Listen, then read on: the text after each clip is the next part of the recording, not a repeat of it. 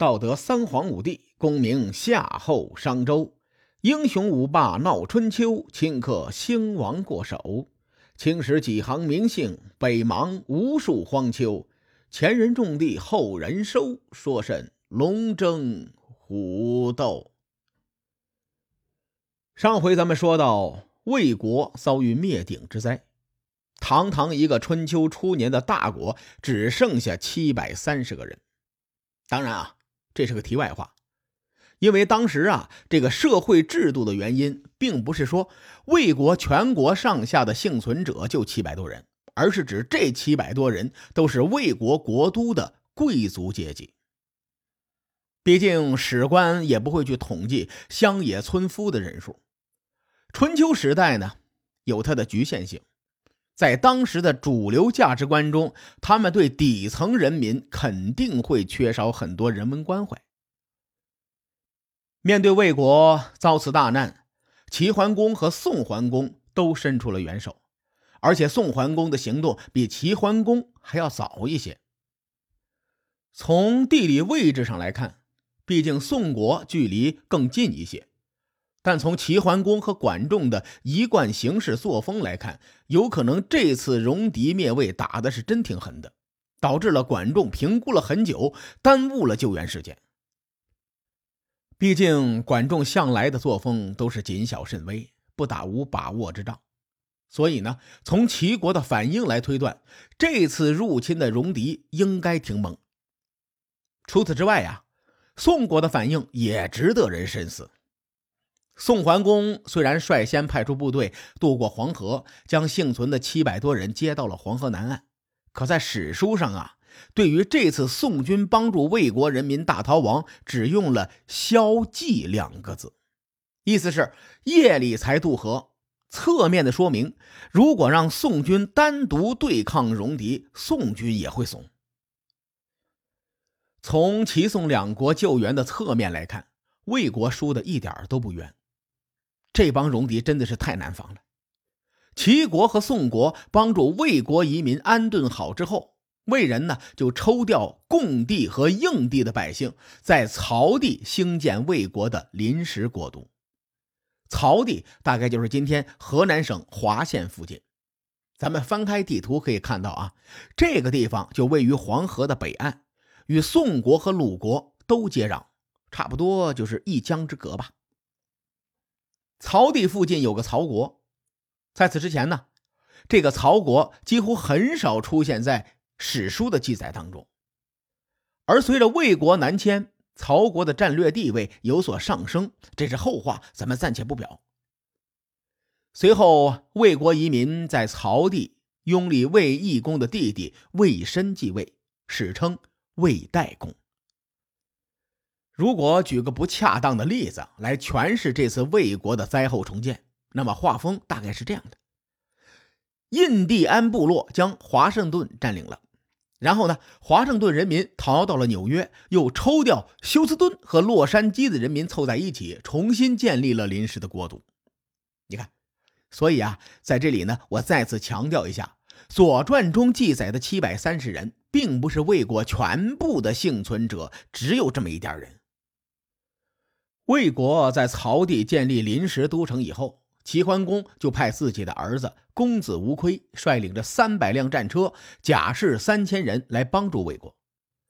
除此之外呢，齐桓公还送给魏代公骏马四匹、牛羊猪鸡狗各三百头，啊，以及一些建筑木材，还有上好的锦缎三十匹。齐桓公这次出手可以说是很阔绰了。战车三百加上甲士三千，粗略的估计一下，得有两万多人呐。牲畜、木材、绸缎这些物资，在当时看来，那是非常厚重的。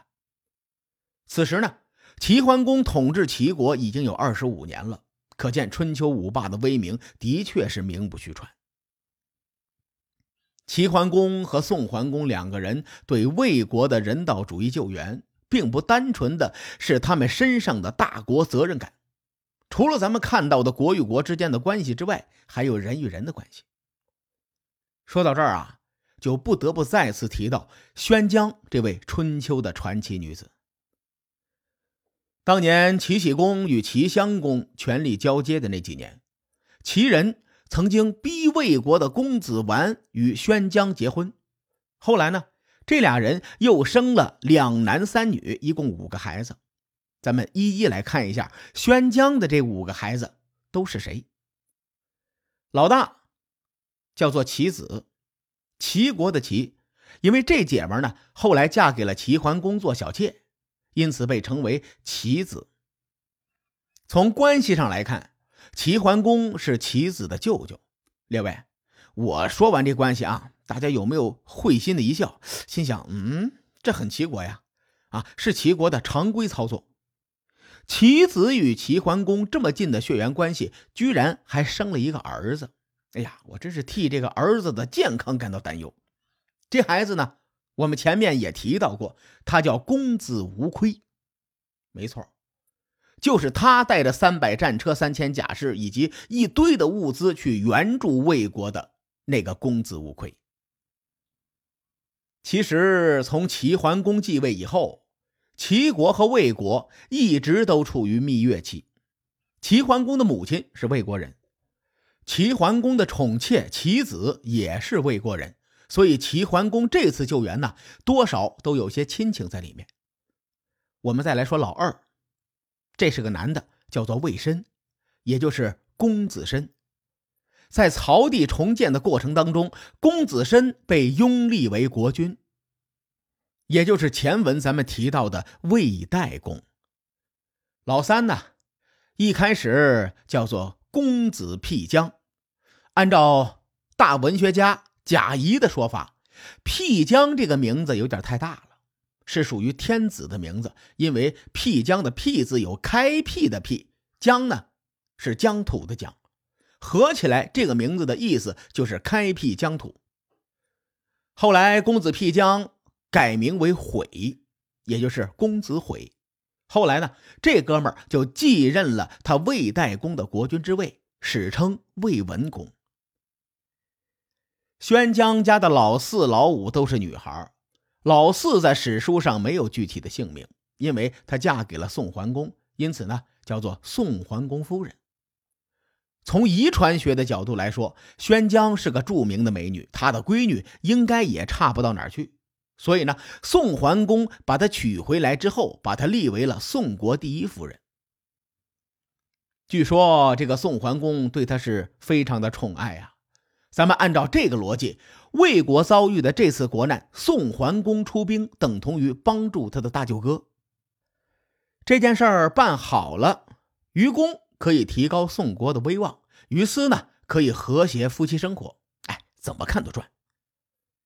老谷。在史书上也没有具体的名字，不过这姑娘嫁给了一个小国许国，成为许穆公的夫人，因此呢，史书上称她为许穆夫人。许国的国力和齐国、宋国是没法比的，所以在魏国的这次国难当中，许国没啥表示。许穆夫人呢也是非常的郁闷，于是就做了一首诗，叫做《载池》。载池的内容主要是抱怨许穆公不懂他，因为原诗很长啊，我就不说了。有兴趣的列位，你可以搜一下。提到许穆夫人呢，我不得不替咱们男同胞们心酸的感慨一下：大伙在娶媳妇的时候，最好要看这个媳妇家的女婿们是什么实力。万一咱们一个小康之家，结果和一个金融巨鳄做连襟儿对方呢在冷血还不帮你。你说这夫妻生活过的那肯定是不如意的。魏代公在继位之后不久，大概也就是几个月的时间内，这哥们儿啊就走了。从时间上来看，我总觉得这里会隐藏着什么阴谋。然而无论怎样找史料，我都没有找到这哥们儿的死因。没有史料的支撑，就算再离奇，咱们也不能瞎编。所以呢，暂时不提这魏代公是怎么死的。魏代公死了之后，他的弟弟公子悔在齐国的护送下回到了魏国，继承国君之位，史称魏文公。列位可以观察到一个细节：齐宋两国这次出兵救助魏国，并没有和戎狄有过正面的战场作战的记录。我推断原因有两个：第一个，戎狄真的是太猛了，而且他们来无影去无踪，机动性很强。中原军队好不容易调集人马把他们驱逐之后，用不了多久，他们卷土重来，让人防不胜防。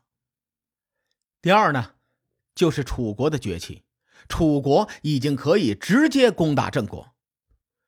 目前楚国虽然因为桃花夫人的原因没有攻打陈国，但万一桃花夫人驾鹤西游，楚国十有八九会动了灭掉陈国的心思。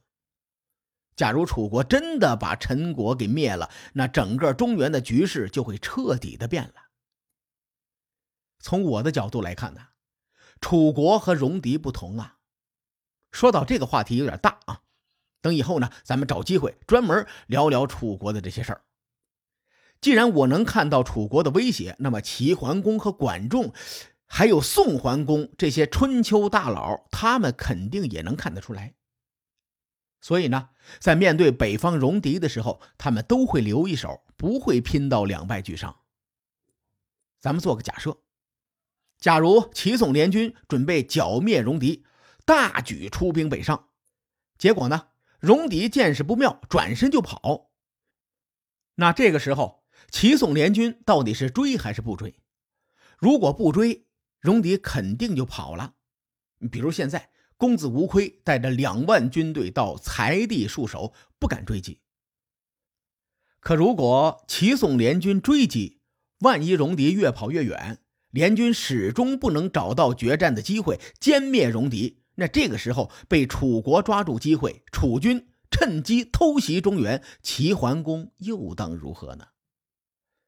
所以戍边这事儿啊，几千年来都是农耕文明的痛点，挺难解决的。公元前六百六十年，齐桓公好容易安定了鲁国和魏国，结果第二年呢，戎狄卷土重来，又把矛头对准了邢国。